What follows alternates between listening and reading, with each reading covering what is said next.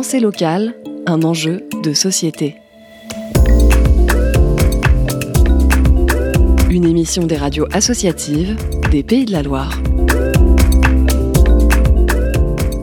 Si on devait résumer le bocal en quelques phrases, ça serait quoi? Déjà, le bocal, il s'inscrit dans le centre social de Chemillé. On est à l'intérieur du centre social de Chemillé, un espace euh, qui permet d'utiliser les machines, les outils mis à disposition dans le lieu et aussi euh, de pouvoir faire de l'échange de savoir entre personnes sur le territoire.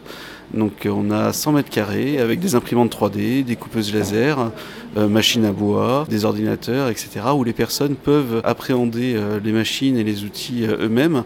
Et surtout, nous, l'intérêt ici, dans un centre social, c'est qu'ils puissent se partager les savoirs les uns les autres. L'intérêt pour nous, d'avoir un lieu comme ça sur le territoire, c'est aussi de permettre euh, aux habitants du territoire de comprendre le monde dans lequel ils vivent, d'avoir accès aux mêmes outils qu'on peut avoir euh, dans des euh, grands centres urbains et de comprendre un petit peu les évolutions de la société, que ce soit en termes écologiques, du bricolage, des technologies, du numérique, etc. On l'appelle pas Fab Lab, c'est un lieu de bricolage local. On veut que ce soit vraiment ouvert à tous, que ce soit pas uniquement des geeks comme on peut voir dans d'autres Fab Labs.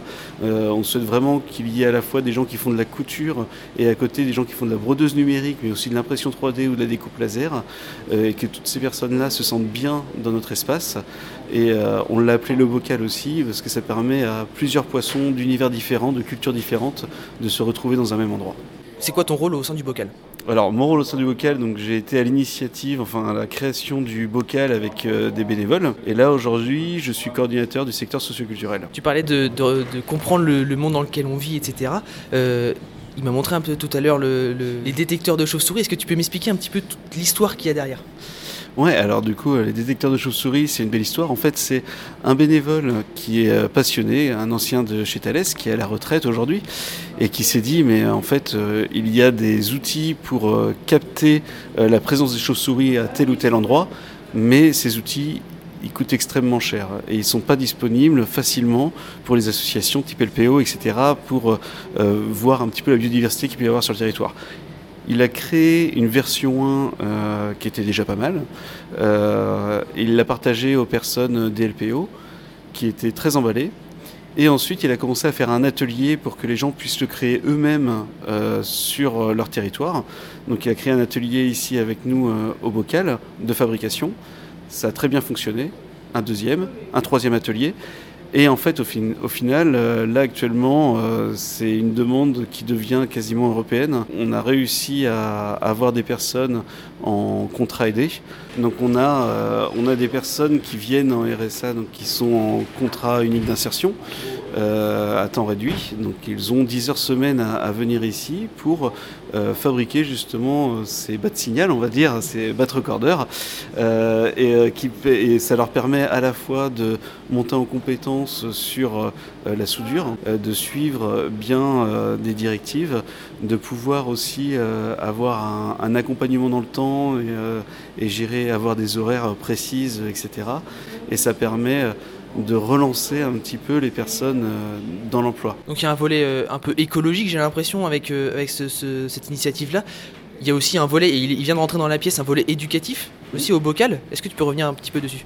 Oui, alors il y a un volet écologique bien entendu parce qu'on est très attaché à ça. Et euh, bien entendu, on a un côté, euh, nous on se revendique hein, vraiment de l'éducation populaire.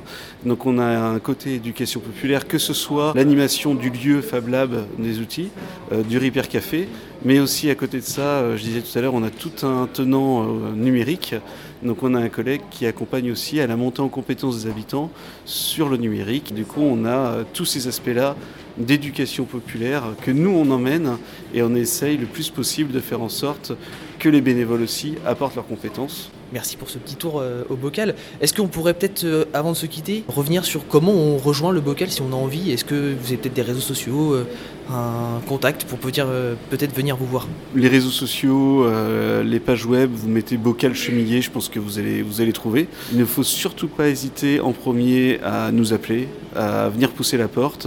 En plus, il y a une belle pancarte au-dessus, donc on peut vraiment pas la louper. Quoi. Merci beaucoup. Un reportage de Nicolas Mercier pour Radio G. C'était Pensée locale, un enjeu de société.